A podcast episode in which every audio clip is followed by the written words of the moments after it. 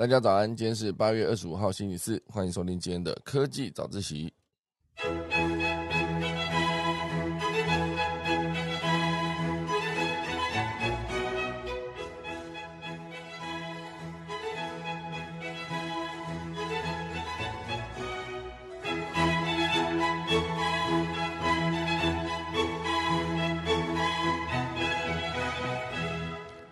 好的，今天科技早自习要跟大家分享一个重大的消息，就是全联的全支付即将上线。哦，它非常厉害，是一个即将会迈向整个台湾支付的领头羊嘛，哦，这是他们的全联的算是领头羊林敏雄说的哈，因为这件事情就是接下来会影响台湾的金融体系哦，因为非常方方面面都会影响到，甚至还可以直接跟呃存网银，比如说将来银行直接做合作。未来的点数呢，也都可以互通哦。当全年的点数可以互通的时候，我觉得这一个赋能其实是非常强大的。会不会更多人就开始使用全支付呢？到最后变成台湾的统一标准哦，有可能啊，拭目以待。第二大段呢，会跟大家聊到，就是伊隆马斯克表示哦，台湾接下来将可能成为这个世界的机器人强国。因为机器人强国这件事情，其实代表说台湾的不只是硬体，包括软体方面，其实。整合方面如果做得很好啊，机器人强国就是拭目以待。好，第三大段呢，就是荷兰为了防止塑胶垃圾直接入海，就在出海口直接弄了泡泡墙，非常厉害。那么钟声过后呢，就要开始今天的科技早自习喽。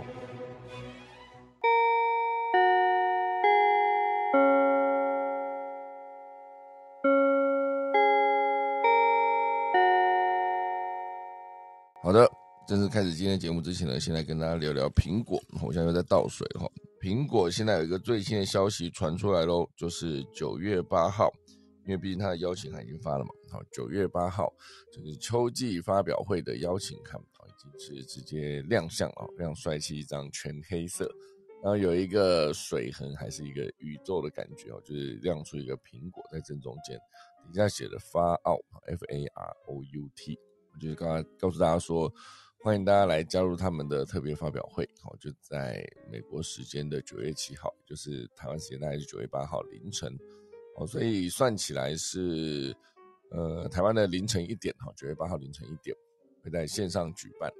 我觉得其实讲到那个线上发表会呢，就是会回想起早些年呢，因为他们没有翻译。啊，没有那个中文翻译，所以就是会有呃各大家，比如说自己的电大少女转播啦、酷三 C 的转播，或者是数位时代的转播，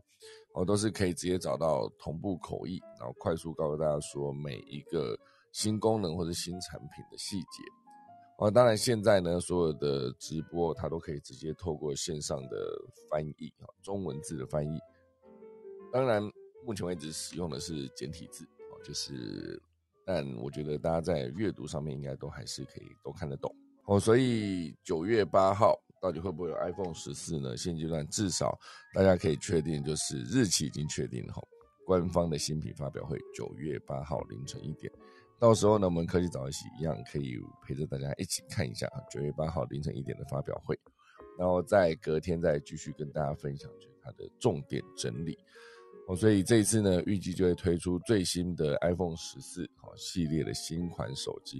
以及 Apple Watch 的 Series 八。好，就在我买了 Apple Watch Series 七之后啊，Series 八现在要出现了。当然，这种东西就是早买早享受了哈，你不可能一直等新款出了再买。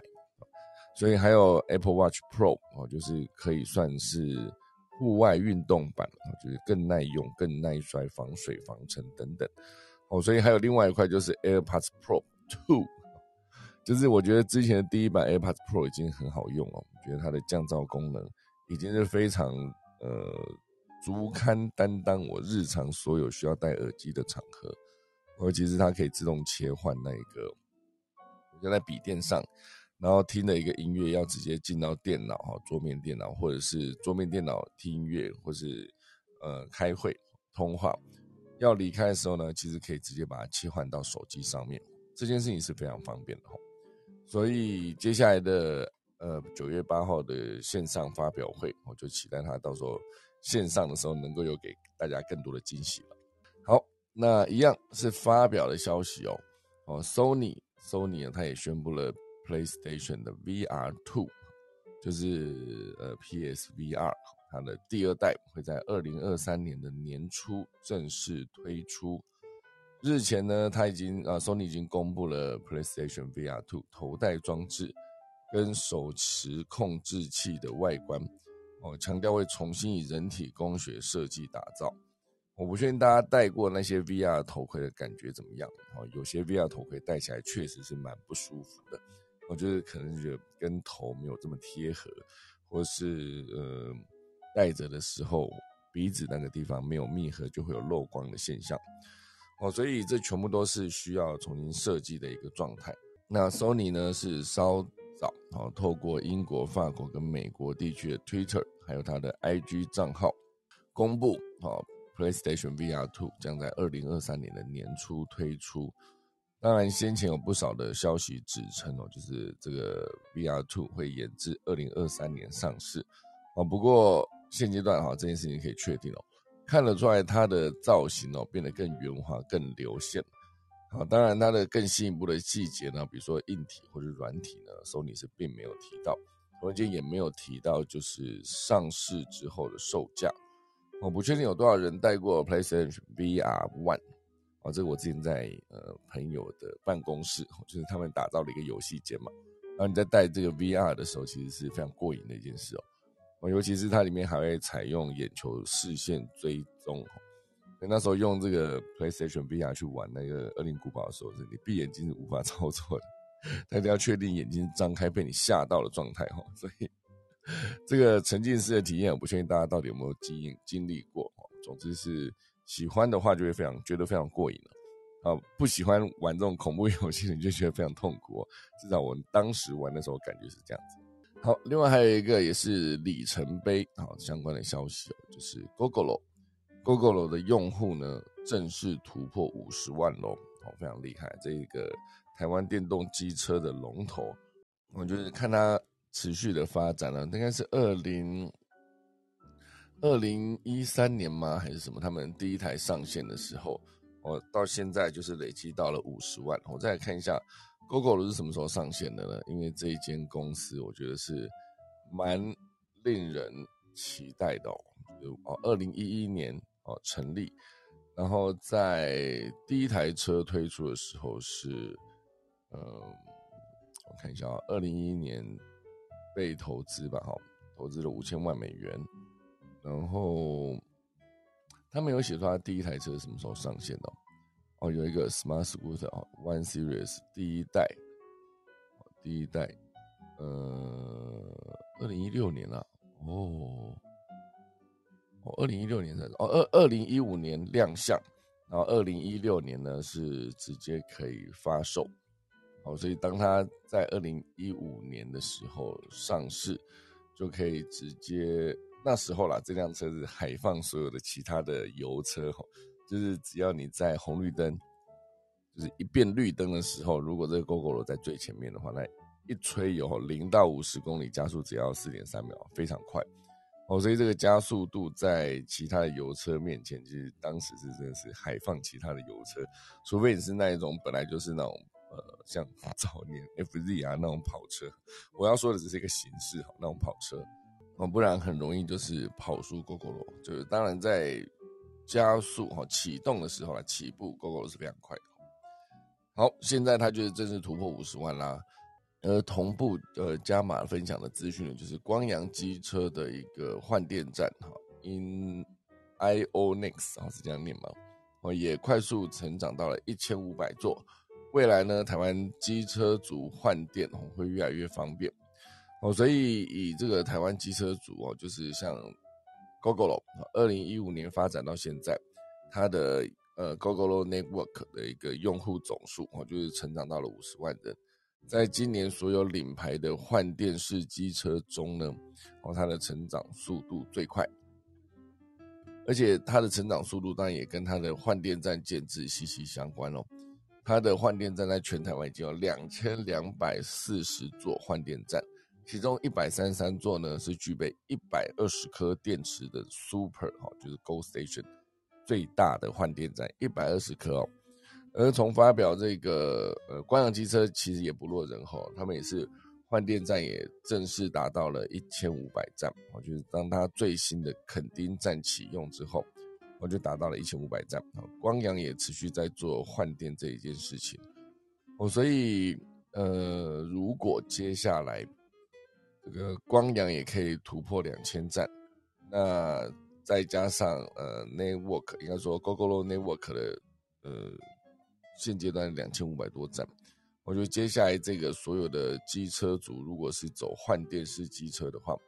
想必在全台湾啪啪照都不用担心没有电。我只是这两家呃，它的电啊，就是换电的系统呢，当然现阶段看起来是完全不同啊，截然不同，他们的电池设计也不一样哦，所以呃，你说光阳的呃，它的 I 这到底怎么念的 I O？N E X 哦，这个换电站现阶段就是开到垦丁去了，不确定它每一个换电站到底有多大啊，有可能只有十颗啊，有可能是当然你要做到像 GoGo 的两呃一百二十颗啊是不太可能。那目前为止，GoGo 的呃可交换的电池槽数已经达到九万八千七百二十个，我觉得。呃，在两千两百四十座换电站中，总共有九万多个可以交换的电池槽，我，所以我觉得它换电相对是蛮方便的，哦，只是不确定未来电池会不会越做越小，哦，当未来电池越做越小的时候，大家再回想起这一段，你各呃一次换大台的车，假设 GoGo 的大台的，它可能需要两颗电池的，一次换两颗电池，就是等于是抬了大概二十呃十公斤电池要放进去，再十公斤电池再放进去哦。抬了二十公斤了，以以后如果电池真的做到像三号电池，它可以让你的机车跑两百公里的话，哦，那大家可能就会回想这一段电池很重的日子，都会觉得很荒谬。我就像现在，哦，大家去回想之前的那一个呃 CRT 荧幕的电脑，我觉得它非常厚重嘛，非常大一个。你就会觉得非常荒谬一样，就是为什么以前那个电脑荧幕要搞到这么大、这么重，而且还很难搬哦？所以这就是呃一个换电站。假设未来它会越来越受欢迎的话，大家可以去思考一下，就是未来难道台湾的机车好全部都会改成电动车，就不用担心说很多机车会排放废气哦？我我常常看到那种就是排的非常厚的，应该说非常浓的那种白烟。或者是黑烟的那种机车，我都觉得很反感了，因为跟在他后面就会很痛苦嘛，尤其是我又是一个不排放黑烟的状态的，甚至连烟都没有排的脚踏车主，就会觉得为什么他们的车不去修一修，或是报废一下，就让整个马路上的空气完全变成白色或黑色的，我看起来是非常痛苦的一件事。好，就是 GoGo 相关的消息。好，另外也跟大家分享一个，我觉得这是呃，我不确定有多少人在关注。之前有跟大家分享，美军有一个无人机，它就是在飞机上面啊，应该说在天空上面飞了很久，足足飞了六十四天没有降落。这辆飞机叫做和风，它就是美国陆军跟 Airbus 合作开发的和风式太阳能无人机，是从今年的六月十五号升空测试啊测试，六月十五号。六月十五号的时候呢，我的科技早自习才做到第二四三级，现在已经走到二九四了哦，哇，那这样算起来，下周五就会走到三百级了，哇塞，科技早自习到三百级了吼，好，所以总之呢，就是飞了六十四天之后，美军的这一台和风无人机呢，它终于降落了哦，因为它有一个突发的机械问题。哦，所以当它降落的时候，就是正式终止了它的测试计划。哦，虽然这个呃问题算是一个很突发的意外，但它仍然创下了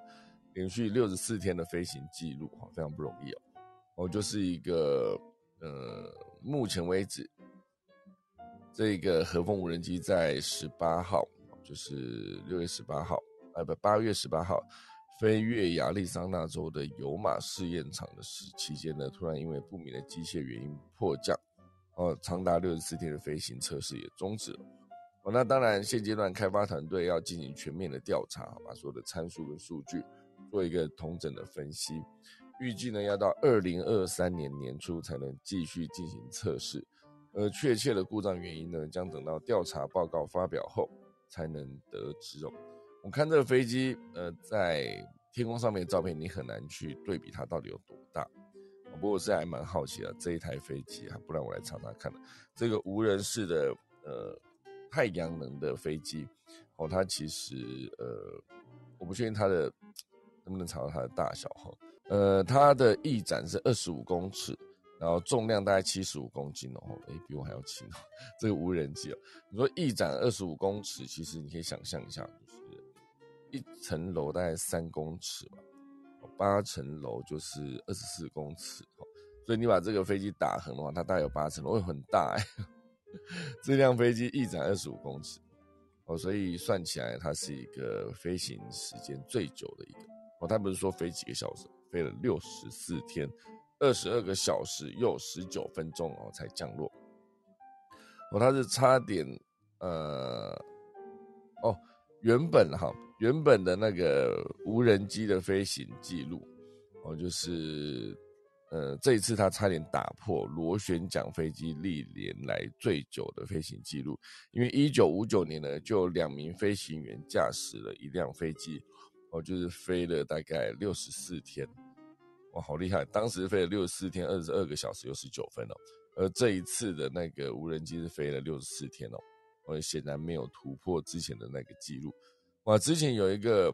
呃塞纳塞斯纳一七二这一个可以驾驶的螺旋桨飞机，哦，它竟然可以在飞机呃在天空上飞六十四天的，而且上面载了两个驾驶哦。那这两个驾驶在飞的时候，他们要吃什么？六十四天呢，你要吃六十四天，到底能够吃什么？真的很好奇哦。这个故事之后如果收集完后，好好的跟大家分享，哦，蛮有趣的。所以这就是一个无人机和风飞了六十四天之后，终于降落停止测试的一个消息，我就分享给大家。好，那还有一个哦，真仙哈，这个跟大家分享真仙这间公司哦，不知道大家有没有吃过真仙的寿司呢？真仙现阶段，哦它有一个推出 NFT 咯，它有一个最饱的赋能，就你可以吃超饱了，结合寿司一年吃到饱，这是他们之后赋能的可能性。但是要怎么样流于避免啊？应该说避免流于操作呢？因为炒作了，因为之前很多推出 NFT 就是一时间非常的酷，非常的潮，可是实质上大家买了后可以干嘛？以及之后会不会一年过去之后，会让所有的买家发现？当时为什么要这样买呢？好，所以现在可以先来分享一下，就是真仙的这个 NFT 它到底有什么样的功能哦。呃，首先它的造型哦，总共有清水浮龟、海老美虾、尾鱼虾、伊贺龟子、玉子太郎跟道和小五、竹夹丸子等等七种的寿司公仔造造型。我是讲的很饿哈，现在想到每一个那个呃寿司就摆在那个旋转，那叫什么回转回转轨道上面就在那边转哦，想吃什么就去拿。不过这一次呢，这个七款不同造型的寿司公仔，我就会透过元素随机重组这个 NFT 的造型，每一款 NFT 也都是独一无二的。而且打打开盲盒之后呢，二十四小时会空投赋能到持有者的持有者的钱包中。前三名集满七款不同寿司公仔的 NFT 的话呢，就可以获得全年吃到饱的无敌大胃王资格。啊，这项资格会跟真仙的 APP 绑定，日后凭这个 APP 呢，你就可以行使吃到饱的权益哦。第四、第五名集满者，你可以获得真仙呃礼券一千元的真仙礼券。好，所以现阶段呢，当然它的呃发行 NFT 是透过这个 MyCoin 的集团旗下的 NFT 平台哦去做发行的。呃，特色就是品牌方不需要理解任何区块链技术就能建立品牌的 NFT 的商城哦。哦，所以这个赋能是非常重要的。如果没有赋能，呃，就是让大家觉得足够。啊，有效益啊，就是大家可能就不会想要真的花钱去做这件事情。我就是说，如果真的收集满七个，我可以得到吃真鲜一年免费，就是吃到饱，就是你到每一间真鲜都可以，我吃我吃，端了一大堆之后，吃完拍拍屁股走人，不用付钱。这就是他们之前想做的事情，不是不是今之前，就是现阶段他们想做的事情。哦，所以呃，整个从之前是台湾虎航啊、威风广场哦、Toyota 啊到真仙，大家都推出了 NFT 啊，就可以看出 NFT 已经从过去的单纯的收藏炒作，已经慢慢变成可以整合业界的一个存在，带动转型，甚至当过广告形态。我就讲到真仙，我不确定大家知不知道，就是真仙它的主题曲。我每次想到真仙的主题曲，都觉得它几乎可以独立分析一整集哦。因为你想到一个主题曲，它主要就是功能就是让你觉得朗朗上口，你就觉得 OK 好了好吃的苏西在真仙这句可以哈，他会唱这一句。可是下一句哈，我就赌现在在听的人，大家好吃的苏西在真仙下一句你唱不出来。不要说那个歌词很难，不要说它拍子难，连歌词都很难记哦。就为什么会有这个问题呢？我不确定大家真的被问到这个问题的时候，你到底有没有办法？就我是真的，当时我唱完第一句的时候，我就想说奇怪，第二句到底怎么唱？然后仔细去查之后，发现哇塞，那一句难到爆炸！哎，就如果你以一个广告歌曲，你想要让所有的消费者好好的记得你的优势，然后。你一定要让他朗朗上口之外，这不是说只有一句哦。虽然我觉得他那一句已经够强大了，就是反正他已经目的达到了嘛，他就告诉你好吃的寿司就是在真仙。他的第二句，我跟大家分享一下。今天既然讲到了，现在时间也来到二十九分了，好像我后面不讲来不及啊。好吃的寿司在真仙，第二句我的歌词哈，歌词哈，他的歌词是这样子。很想跟大家分享，有没有？好，呃，它的第二句是种类丰富、新鲜的滋味。好好，OK，我现在给你歌词，大家想看那句要怎么唱？它中间有附点音符，还有 三，好像是有一个三分音之类的，不知道那叫三分音吗？哦，切分音，我不知道。就是好吃的苏西在真鲜。第二句是种类丰富、新鲜的滋味，是不是很难？因为它的种跟类中间那个拍子是不一样哈，丰富、新鲜的滋味，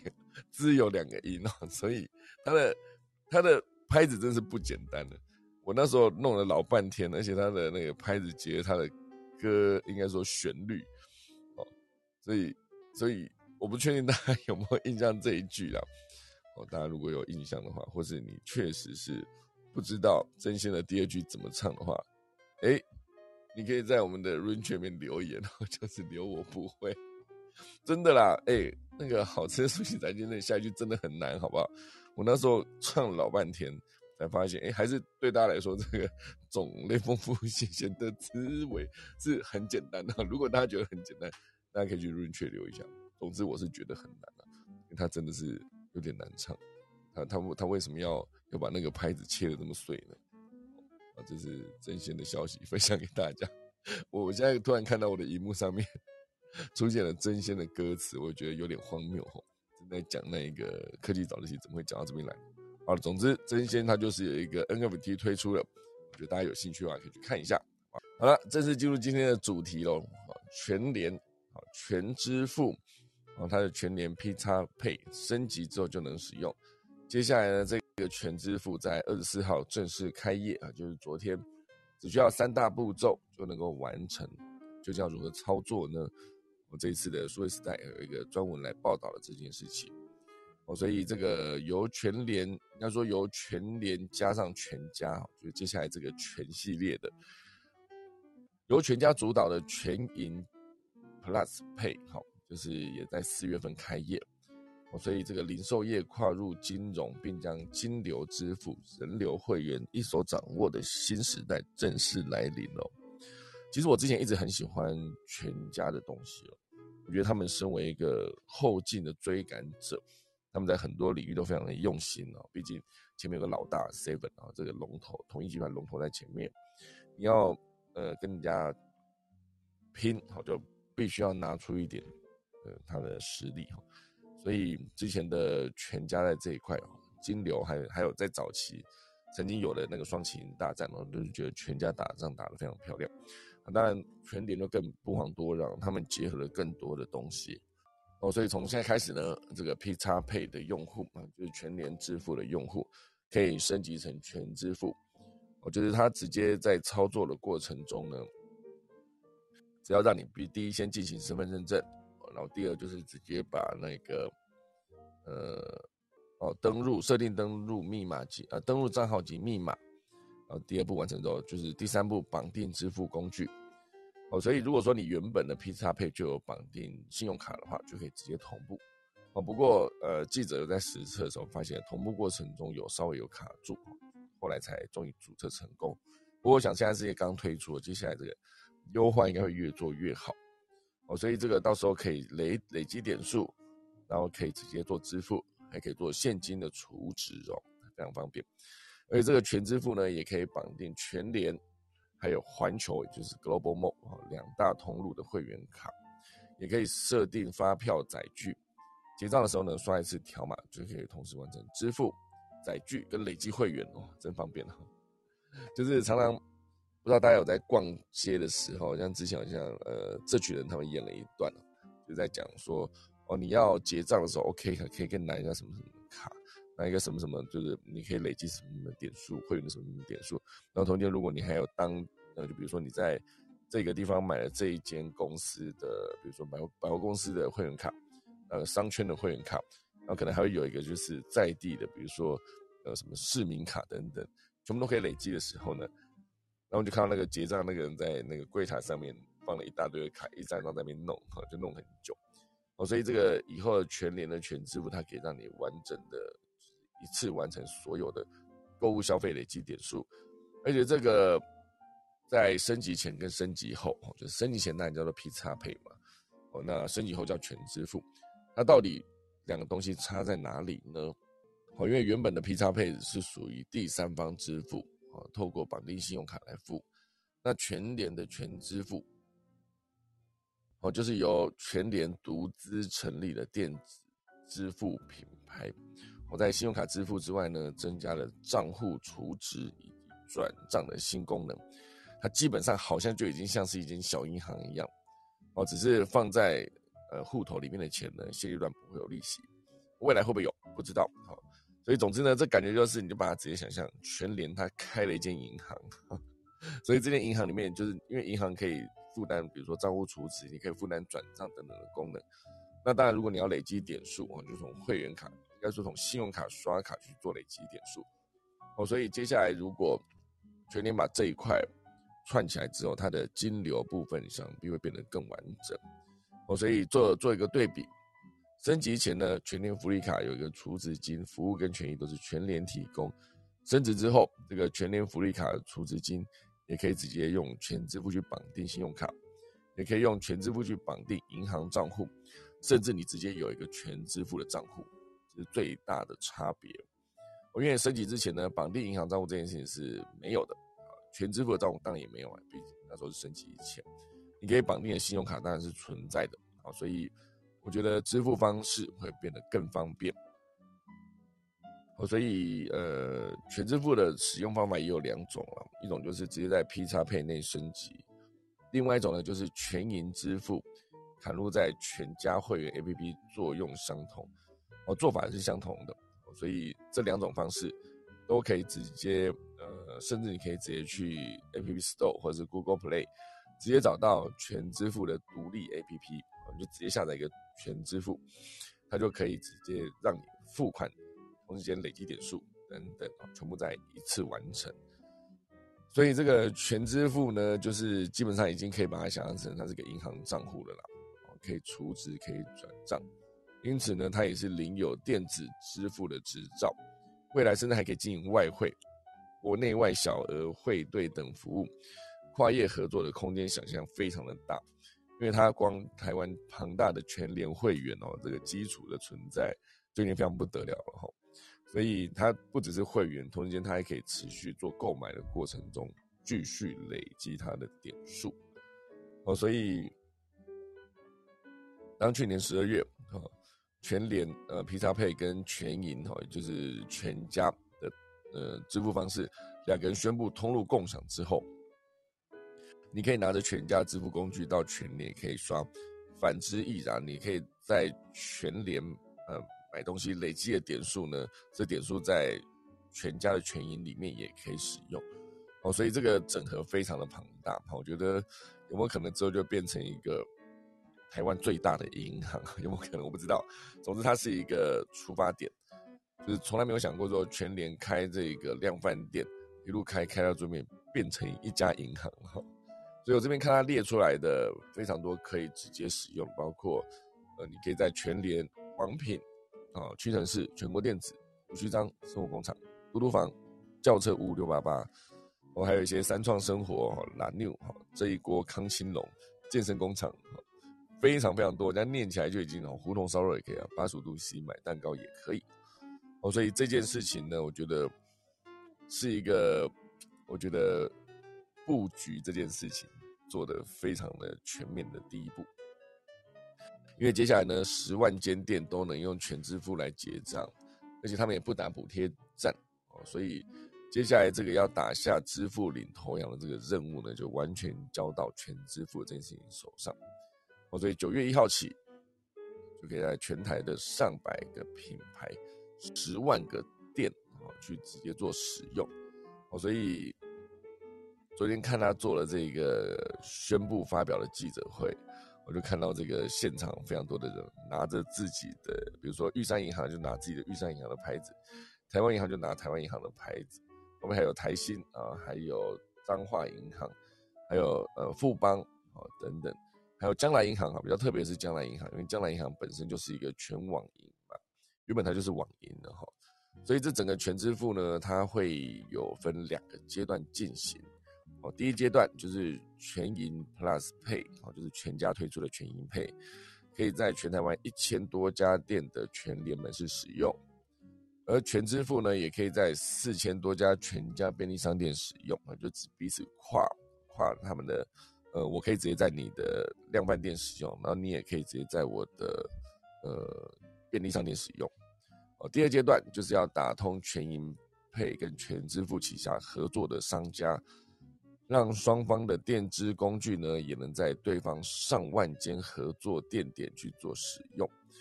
但是要达到这样的渗透率，你必须把前期的，比如说系统串接做好，也必须要让个别品牌业的签订合约。目前的第二阶段的合作呢，尚未有明确的时程规划。哦，所以它的整个推广的过程中呢，它不会使用所谓的补贴强势。好，这件事情在。呃，对岸当他们在进行工作的时候，应该说进行市场竞争的时候，就是补贴是很很正常的一个手法。我就是可以补贴，假设你今天是一个租车网约车服务，它可以补贴司机哈，就把司机全部抢来使用我的那个网约车服务的时候，另外一个网约车服务没有司机的情况下，它就会变成一个呃竞争失败的状态。哦，所以我觉得。这个补贴这件事情，现阶段当然在台湾，他们呃全年是没有打算做这件事情。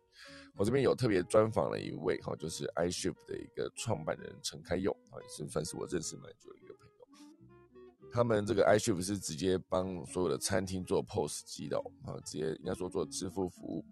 哦，所以他们旗下已经有三百多家餐厅提出串接全支付的申请。哦，所以这个三百多间相就相对于接口还有 Line Pay 当时上线的时候，这个三百多间其实是非常踊跃的状态，而且当时讲支付的概念哦，其实很多的商家店家都需要学习，但是在二零二二年的现在，大部分的店家都可以理解哦，特别是 P 叉 Pay 有做出声量嘛，毕竟它就是一个全年直接力推的一个服务，但值得注意的是呢，这个贴这件事情。哦，然后还有另外一块，就是店铺中可以支付的工具，并不是越多越好。哦，比如说这个呃全银 Play Plus Pay 啊，跟全支付上线初期，背后的市场声量如果能够带来行销效益，那当然很好。但时间久了之后呢，如果还要持续串接一项电子工具，就要看有没有够多消费者使用。如果没有，那只是徒增门市人员教育训练的难度。以及 POS 机串接的成本也可以也会让后勤的财务作业变得更冗长。所以总之呢，这件事情的存在让消费者多了一个选择。呃，那这个选择到底是会变得更方便呢，还是会造成更多店家的困难啊？那当然就是看后续怎么样的发展。总之，这一切九月一号就会见真章，就会看到它到底状态是好还是不好。哦，讲到这个，当然还有另外一块可以跟大家分享哦，就是华为现阶段哦，就直接跳到华为去了哈，因为这其实讲的是一个现金为王这个时这个时代。华为呢，之前是要从追求规模直接转向追求现金流，所以未来呢，这个任正非又表示哦，未来两年活着是唯一的要务，现金流这件事情哦，因为如果一开始你成立公司抢市场推服务，它必须做的就是规模化。只有规模化做起来的时候，之后才能把那个成本下降，才可以进一步提升利润。我觉得规模化永远都是很多企业冲刺的一个理由跟目标。那当然，现阶段他们想要转到现金流这个圈，就必须思考哪一个东西、哪一个产品，它是 CP 值最高，不能讲 CP 值，它的获利率最高啊，毛利率最高，应该是这样讲。哦，就是他就必须先思考，先把钱赚到手比较重要，因为有些时候你这个研发这件事情，你可以直接往往后去思考，就是你不见得要现在开始做研发，因为它其实是一个非常花钱的一个状态，所以研发这件事情就是华为现阶段不会想要直接投入最大的心力去做的事情，因为这个二零一三跟二零一四哦这两年呢，就是不要再怀抱。幻想公司讲故事来骗公司，讲故事来骗公司，损失要从大家的呃钱包中扣除。首先重要就是要活下来，因为活下来才有机会哦。连华为这么大的公司都在思考这个点，因为全球未来经济呢，在三到五年内都不可能变好，所以华为就是必须从追求规模呢，转向追求利润跟现金流来度过未来三年的危机。这个是讲到这个全支付在转向，然后就顺便跟大家聊到，就是为什么这个时代呢现金为王，这样。好，这就是今天第一大段讲完，进来已经四十五分了哈。第二大段会跟大家分享，就是关于机器人这件事。好，这是谁讲的？呢？这是伊隆马斯克讲的。台湾将迈向机器人强国，因为伊隆马斯克说，这是比电动车更大的一盘棋，机器人。因为机器人，大家现阶段可以想象，就是我不知道大家对机器人的想，第一时间想到的，至少我想到就是机械工地哦。机械工地有两个版本，旧版比较方方正正，看着就是一个铁哈。呃，那新版的机器人就是有人的表情哦，就是人脸哦，放了一张脸在上面，且身上的线条更接近人类的骨骼跟肌肉。那是机器人。那后来有一段时间，我去看机器人自动化大战，发现，哎，机器人它其实也可以只是一只手臂，它可以直接把冰箱啊，应该说把那个玻璃，就是很仔细小心的移到对的位置去做组装。好，那这个当然就是现阶段机器人会是一个比电动车更大的一盘棋，因为伊隆马斯克在今年的 TED 演讲的时候有说，九月底特斯拉即将推出特斯拉的机器人。那这个无疑是全球业者的兵家必争之地，因为从全球疫情到呃供应链断裂、还有缺工潮等等多重冲击下，现阶段呢，所有的需求都存在了，从工业到服务业的机器人的需求大爆发，哦，包括台湾的骨科手术、鼎泰丰的大型餐饮集团、韩国的炸鸡店、日本的章鱼烧，哦。处处都有 MIT 的痕迹啊，就是代表说，这个机器人哈，台湾造的 MIT 的机器人大军呢，其实已经是快速进入所有人的生活。那讲讲看机器人的过去的历史哦，好，因为过去的机器人市场呢，都会被日本跟欧洲的巨头垄断，台湾呢只是被淹没在其他项目内的无名小国。为什么一场疫情呢，反而让台湾找到突围的新破口？这就是接下来商业周刊本期的一个专题报道。哇，哎，我这边现在是不是很吵，如果很吵的话呢，就可能要呃大家就忍耐一下，好吧？总之呢，现阶段这个机器人的市场呢，从二零二零年的二三六亿美元，快速成长到二零二六年的七四零亿，哈，从二三六涨到七四零。短短六年，应该说短短五年就会成长二点一倍，这是国际机器人联盟的多家机构去推算的。因为机器人就像我刚刚讲，它应用场景非常广，它有时候可能是一个人的形状，有些时候可能是一个圆形哦，比如说扫地机器人，比如说可能只是一只手臂，哈，比如说工业自动化上面就生产线上会会有的东西，哦，所以现阶段呢，这个产值也会非常的高，在近五年台湾的广义广义的机器人产业，呃，总产值有可能在今年达到六六二零亿元。虽然这个产值啊没有到非常大啊，但是成长力道呢却直追半导体业，就会成为台湾发展最迅速的一个产业之一。哦，所以包括红海啦、广达、研华等等百家电子跟船产龙头都加入了这场大浪潮，所以一个营收总规模破兆元的新机器人聚落成型了。哦，所以现阶段这件事情是很多人都会去思考说。呃，当然，三年前呢，有一个机器人之死啊，这个挫败，当时呢就是工业机器人容易受到贸易战的冲击，需求大减，而服务型的机器人呢，则是因为不实用，陆陆续遭到软银的，比如说 Paper 哈这个停产，还有汉达的 ASMO 除役哈，当时曾经机器人的产业迎来了一个冬天或是黑暗前的呃黎明前的黑暗哈。那当然，后来台湾的那个机械能够在疫情过后的国际市场关异军突起，它的关键就是背后练功多年的制造实力。我觉得，呃，我觉得台湾，我最近看机器人展的时候，那个上银集团哦，就非常的庞大，就看它展区就知道绿色的，然后很大一个区块，可能买了好几个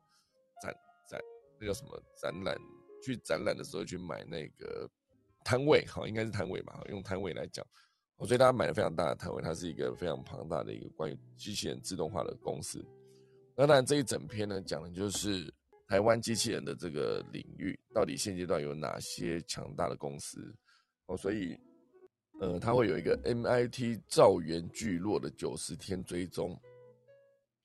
那这一篇文章是来自商业周刊做的专题报道，我是非常有兴趣的，可能这个大家如果真的有兴趣的话。可以去查一下，呃，商业周刊一八一五期的报道，我觉得我应该去直接买一下这本书了哈。哦，台湾迈向机器人强国啊，伊隆马斯克说这是比电动车更大的一盘棋，大家有兴趣可以去看一下。好，这就是今天第二大段。那第二大段里面还有另外一块可以快速跟大家聊一下，就是讲到伊隆马斯克呢，大家会想到这个未来汽车的六大趋势啊，毕竟电动车就是一个未来趋势之后啊。应该说，判断未来趋势之后而出现的产物。未来汽车呢，可能会有六大趋势啊，包括车内元宇宙，还有克制的功能订阅制。哦，所以先跟大家聊聊，就是未来的这几个趋势。第一个当然就是车联网了，因为你这个呃所有的互联网哈，不管是以前的网络 Web 一点零的那个桌面的电脑连上网。就是 Web 一点的话，也可以走到那个移动的互联网，就是你的手机拿着无线上网。后来现阶段呢，当然应该说二零一七年那时候也是在讲物联网，就是万物互联嘛。你可以打造一个智慧家庭啊，所有的智慧家庭里面的器具，比如冷气啊，比如说感测器、温度计、湿度计，它都可以大幅记录你的所有屋内的状况，然后去做出相对应的调整。那当然现阶段呢，会走到车联网。我车联网就是所有的车都可以车子互联，就是比如说车子对车子 V to V，或者是车辆对呃耗资或设备啊 V to I 哈等等的沟通，就可以避免车辆发生碰撞。当然，这个车联网可以功能不断推陈出新嘛。互联性就是将来未来影响行车便利性一个重要的一环。意思就是说，你以后开车在路上哦，你当然现阶段你可以看到有些车它会有一些呃。镜头对着外面，它可以透过镜头，包括特斯拉也是用这个方式哦，不管是用呃雷达还是光达，还是用摄影镜头，直接让车子辨识说旁边有一辆车，旁边有一辆脚踏车，旁边有个路人，前面有一个大型的车，比如说是货柜车或者是公车，它可以做出一个辨辨识。以后哦，它可能就不再需要什么，比如说摄影机或者光达，以后就直接每一辆车哦，它就感觉是有一个自己的身份证一样。你可以开在路上的时候，就可以看到，哎，感测感测到旁边还有其他的有连上网的车子，那它其实就可以变成每一辆车都可以彼此间沟通哦，就是比较不会有碰撞的问题。当然这是非常理想的一个状态。哦，这个车联网是未来的趋势之一。第二就是电动化，它都不用讲，就是现在很多的车都直接转向大厂啊，都转向做电动车，至少都先从油电混合车开始做起哈。第三大就是共享，哦，所以当 Toyota 宣布转型哦，这个社长也提到，接下来将不单单只是汽车制造商，而是一间移动服务公司。接下来 Toyota 车呢，在路上可以共享移动。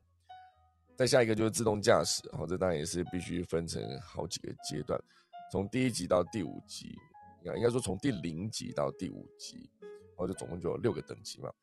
第零级那就是普通的车长，所以等于是 level 零，那就不用特别讲。第二就是基本驾驶的辅助，啊算辅助。第三就是部动部分自动化，然后再往上就是有条件的自动驾驶。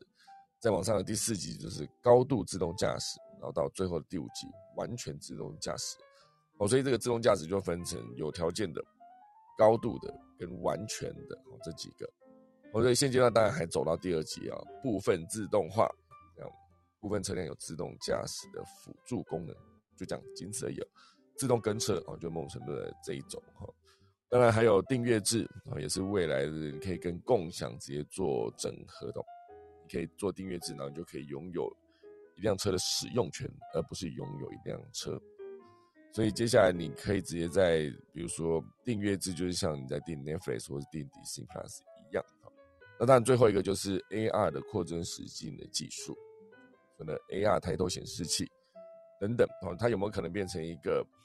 呃为元宇宙加上轮子的一个概念呢？接下来如果你直接在车上就可以使用这个扩增实境的功能，显然就是非常的方便。好，那这当然就是现阶段的六种趋势，哈，就提供给大家。好，赶快进行到最后一段了。呃，最后一段我觉得这个是蛮有创意的一个做法。荷兰他们在他们的很多出海口呢，筑起了一道泡泡墙。哈，现在大家不在讲说那个，比如说前阵子疫情严重，大家就想要出国，然后就只好做了一个旅游泡泡。哈，比如说到了柏流，我就只能在柏流那边不能离开啊，就是他给你一个区域，就是这样。可以直接飞过去，再飞回来，就没有这么明显的传染的问题。哦，当然，这个现阶段是在荷兰的有一个卡特维克，哦，这个滨海小城呢，就是旧莱之前的莱茵河也是经此流入北海。五年前呢，他们有个在地组织叫做海岸克星，他们有个共同创办人就是注意到海滩上的塑胶垃圾超多的，并且他就开始捡拾哦。因为他觉得河口附近的各种塑胶垃圾啊，从卫生棉条到笔刷到袋子啊，塑胶袋到洋芋片的包装到饮料的包装瓶子、塑胶瓶，应有尽有。然后他觉得这些垃圾呢，并不是游客到了现场才丢的，它也不是海漂垃圾，而是来自于附近的河口。哦，所以他就开始思考如何把这些垃圾阻挡在岸边了，不要让它流到从出海口流到海里面。哦，所以他就二零二二年的七月，他就他就成功完成了第一个由社区主导的一个泡泡墙，利用气泡跟水流哦拦截河道中的垃圾，这也是第一条设置在呃河道入海一公里范围内的气泡墙，等于是这个垃圾入海的最后一道防线，哦非常酷哦，哦所以这个算起来是一个感觉不是一个新技术。过去呢，它被用在减少海上漏油啊，其实已经用过了。而离岸风电产业呢，也让它也用它来使用降低工程的噪音。而这一次呢，气泡墙则是被应用在收集海洋垃圾上面，因为在河道底呢设有有孔洞的管道，再将压缩空气送入管道，然后就会产生气泡。这个气泡往上冒出的同时呢，顺便就会将塑胶的碎片推升至表面。再加上水流啊，这碎片就会被集中在一起哦，所以这个大气泡拦截的公司哦，就是一个用这种方式来阻止垃圾流到海边哦，哦，所以这个算是一个蛮聪明的做法。当然，全球的海量应该说全球的河流环境差异非常的大，所以就如果要整合到说的，因为它并不是一个可以轻松复制跟推广的东西。你必须考虑到当地的海洋跟那个河川流向的一个状态，才能做整体的推广。哦，所以我觉得这个，呃，现阶段哦，这个大气泡拦截这个方式，比如说在很多船舶要进出，然后每年都需要进行多次的，比如说捞泥沙、疏浚工程这些呃出海口跟河川，就很难去快速的完成这件事情。哦，所以这个拦截力其实也会呃根据不同的在地化的原因去做改变跟调整。总之，这是一个方式啊！你在海底把泡泡，应该说在河底把泡泡打起来，然后就可以把那个所有的垃圾往旁边打到一个垃圾集中地区，再把它捞起来。这就是一个河底有孔洞的管道，然后再把压缩空气送进去，产生气泡之后往上冒出，就可以把塑胶碎片推到表面的同时呢，让它流到侧边的那个收集区，就可以让那个垃圾会全部进入海洋里面。这是非常方便的，我不知道大家能不能快速想象这个画面。总之，我觉得这是一个对环保来说非常有帮助的一个做法。好的，五十九分了，快速跟大家分享今天农民历。今天是国历八二五，农历七二八。啊，今天以会朔开光认养纳畜补还栽种牧养，即嫁娶纳财祈福安葬修造开市交易利券动土上梁哦都不适合，也不要去嫁人，好不好？那就是今天的科技早安喜啦，快速来打下课钟喽。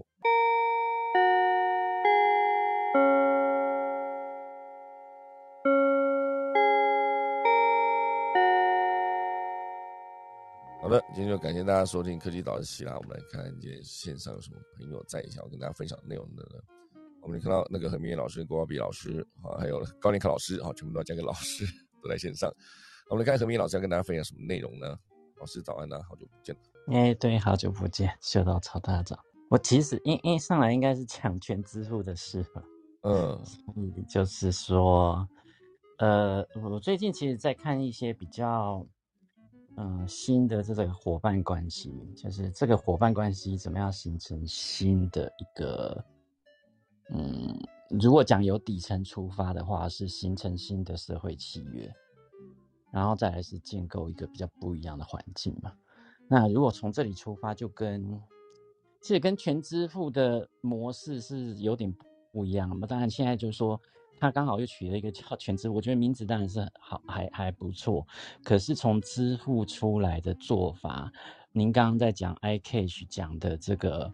它的长期的做法，我觉得就比较，嗯，我想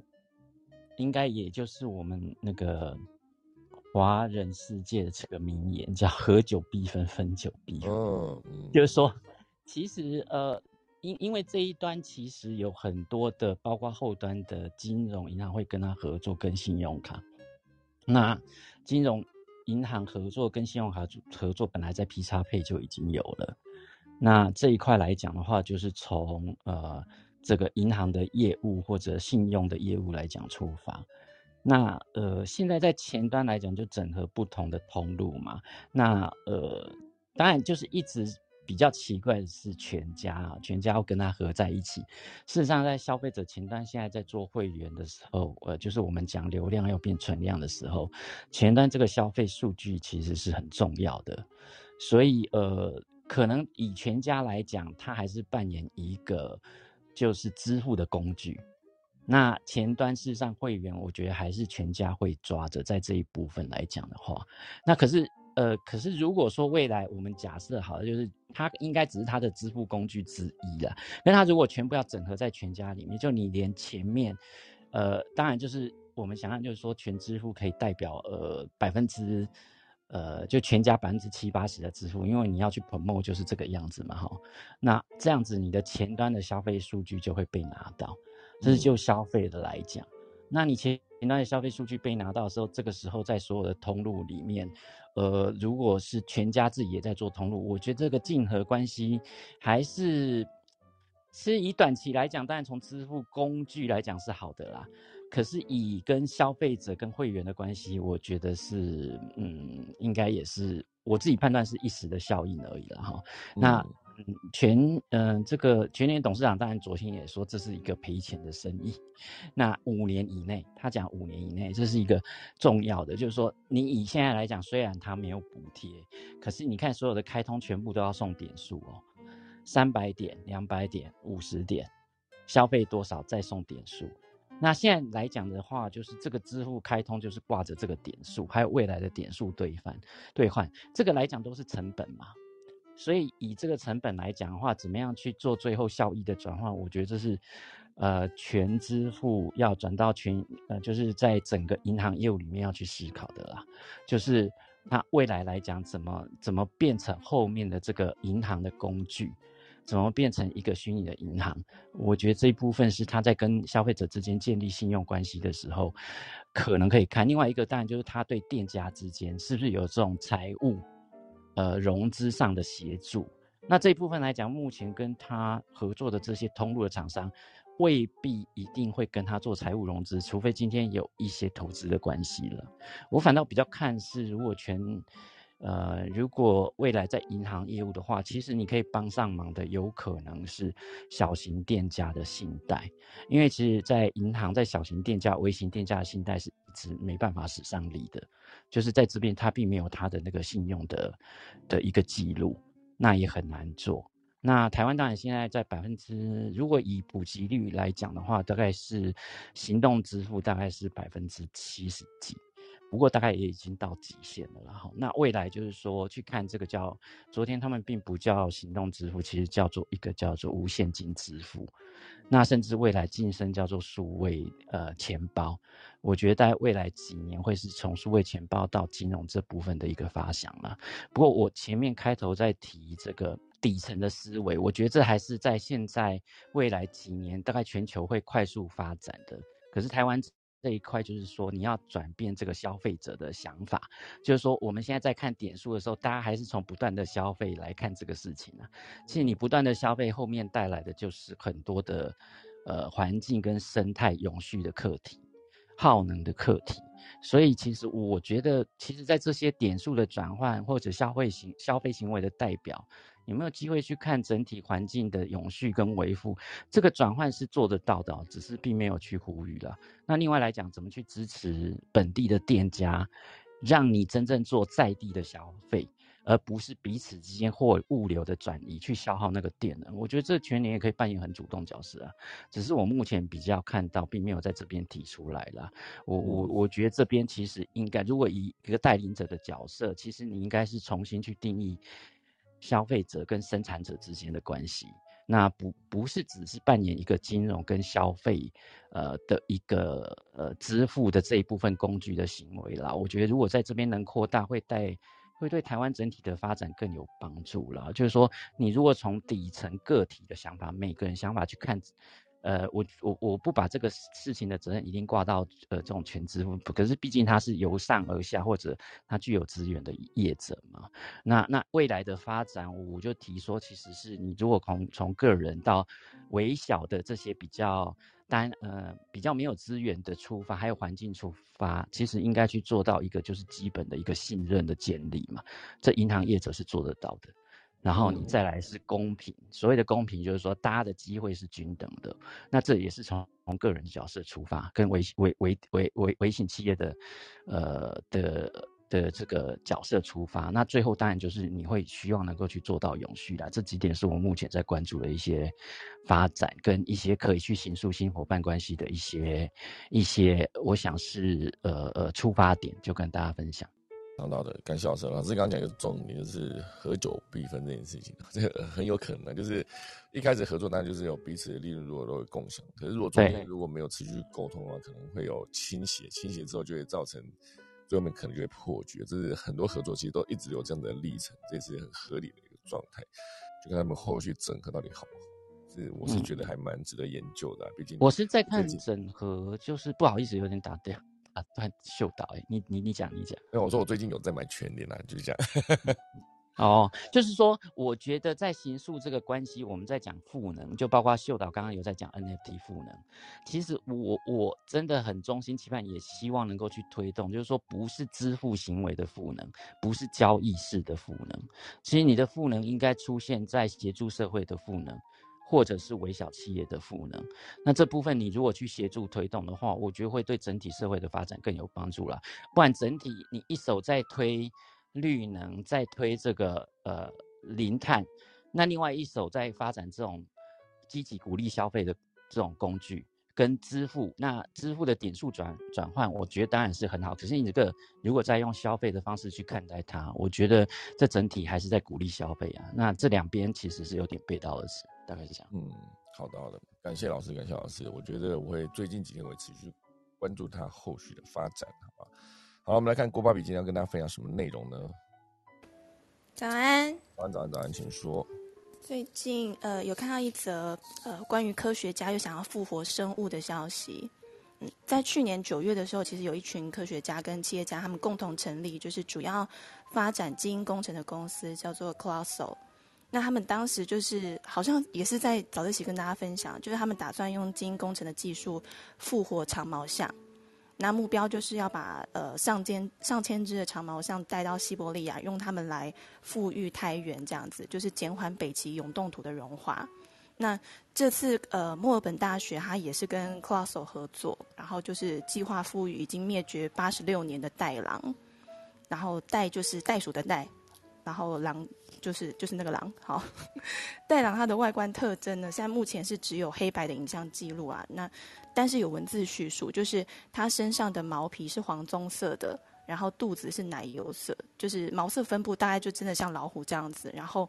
曾经测得最大的袋狼样本体长是，呃，从鼻子到尾巴是两百九十公分，就蛮大型的。那成年的袋狼身高大概是在六十公分左右。那因为它的背上中后段有就像老虎一样的斑纹，所以它又叫做塔斯马尼亚虎。以那我们以近代的化石就是去推算的话，年代最久远的袋狼物种，就是大家可以追溯到两千三百万年前。那它们原本其实是很广泛的分布在新几内亚跟澳洲的。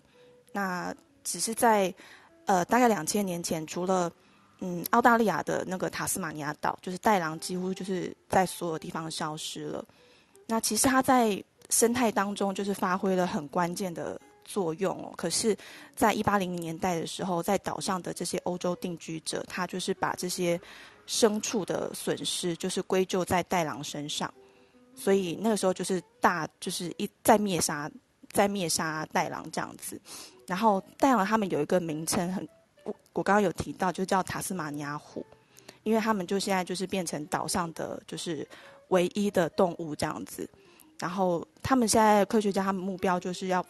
复活他们，但是他们复活的可能是另外一种生物。他们打算就是跟呃一样的有袋动物的基因，然后把它的基因呢，就是有点改造成跟袋狼一样的，就是用基因剪刀的方式，等于说他们创造出来的是一个很陌生的生物，就跟当初就是要复活那个呃长毛象一样。也是跟亚洲象来结合，然后复活这样子的生物，其实就还是有争议啦。所以他们都会把这些计划就是形容成非常有野心的，因为复活出一个人类很陌生的动物，你不知道怎么照顾它，不知道它野放之后有没有办法生存。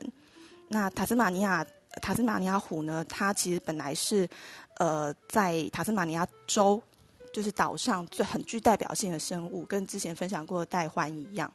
如果大家搜寻就是塔塔斯马尼亚州徽的话，可以看到就是一个盾牌上面有一只红色老虎，那左右两边就是有两只塔斯马呃塔斯马尼亚虎，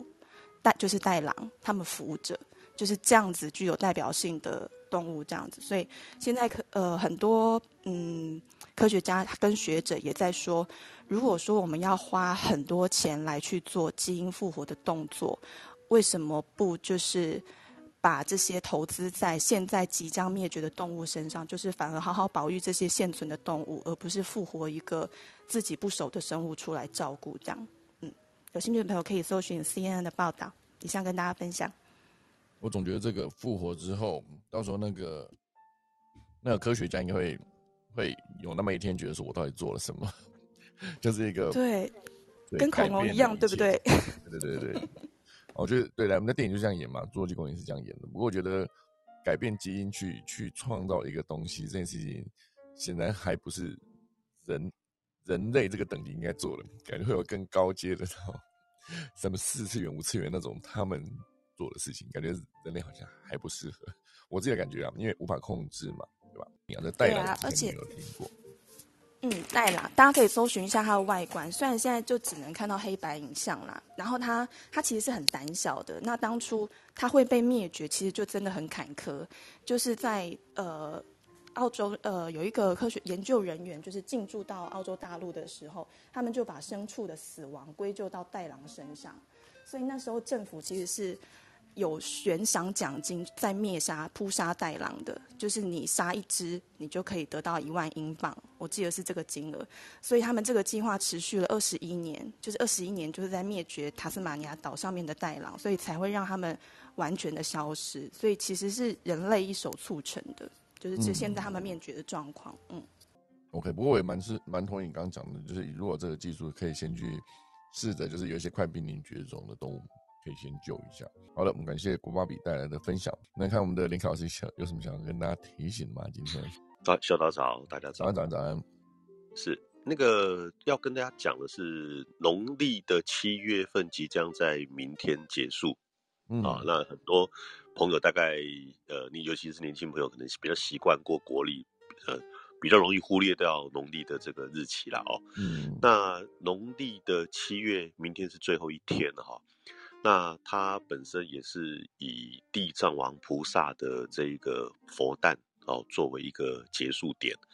那农历每年七月当然大家都知道这个中元普渡，所以在七月初一、七月十五跟明天的最后一天是七月二十九，啊，这三天当中基本上都是属于呃中元普渡的这一个时间点。然后只是说，在七月初一，它的第一天是通常会让我们的一些，呃，比较属于企业的老板哦，自己创业的这些呃人士，他们本身在做这个普渡的这样的一个仪式。那当然，七月十五就大家都比较清楚，是全民哦，大大部分只要有这方面信仰的人都会做这样的一个动作。那到了明天的这一个七月底最后一天，是以地藏王菩萨的佛诞这一个。呃，作为一个主主轴，一个主题，然后把这一些就是七月份有出来，平常不出来啊，在做这个月份有出来的这些无形界的好兄弟们，利用这个佛诞的日期，都能够回归他们原本该去的地方。哦，就是这个数量就会慢慢减少。那当然，其实我们知道研究这些呃民俗的朋友都晓得，就是说，其实好兄弟是每个月它都存在，只是农历七月特别多，好，只是这样子而已。那当然。我们也不会因为说它特别多，就会有产生什么样的一个呃生活上的一个不便或是禁忌。呃，我在七月初一开始的时候跟大家讲，七月把它当做是一个平常的约定就好。只是在民俗当中让大家明白了，就是说到了七月的最后这一天，一样有些人你会看到他会做这个普渡拜地藏王菩萨的意义，就是要让借由这个菩萨的佛诞之名，把这一些平常不在的呃平常不不会出现的。这一些朋友们，让他们回归到他们该去的去处，所以这是在民俗文化的研究当中一个蛮有趣的哦，有一点点拟人化啦，都是用人的角度去做思考，但是它在某一些呃我们的意识的层面当中，也算是有相当的一些意义，所以把这样的一个概念也介绍给大家，因为明天最后一天也会有一次。的一个普渡的活动，所以我明天也会比较忙，所以才赶快在今天先把这个东西分享给大家。对，那前两天我跟大家说，呃，处暑的节气过了嘛，哈，所以这两天。呃，我算是今年第一次吃到刨冰，那个 刨冰，狂吃冰了吗？现在 比较光明正大的可以吃啊，就这两天还吃了那个芒果冰的。哇塞，你跟你这样讲，感觉很好吃的样子。是啊，所以还是我们金牛座的比较爱爱吃美食。是是是，没错，是是，就是这两天啦，有让大家知道一下，就是可以比较。呃，放开心情的哦，去消暑一下，这样子。嗯，OK，OK，OK，好的，好了，谢谢老师啊。就是其他前面的都没有听到，现在吃冰这件事情是回归正常，我觉得这非常棒。好的，这是重点，这是重点，没错，没错，没错。好，今天时间来到八点十七分了，就谢谢大家来分享，我觉得今天非常的丰富，好不好？那我们等下就准备。我想要更正。啊，你要更正什么？对不起。刚刚提到，就是塔斯塔斯马尼亚政府曾经就是有悬赏的方式来杀袋狼，其实是一只一英镑啊。我刚好像讲成一万英镑，吓死人了。就是在一九九九八，对，一八八八年的时候，他们就是塔斯马尼亚政府，他就是说杀死一只袋狼可以获得英镑的奖金，就是来鼓鼓励农民，就是杀死他们这样子。对，然后持续了二十一年，对，更正金额。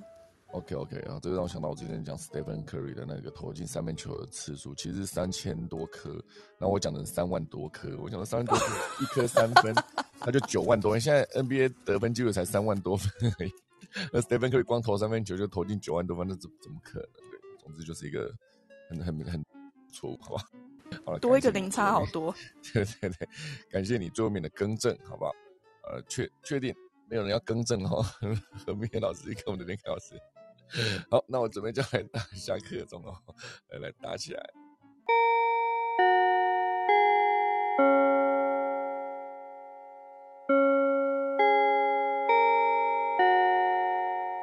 好的，今天就谢谢大家收听啦，明天八二六星期五早上再见，大家拜拜。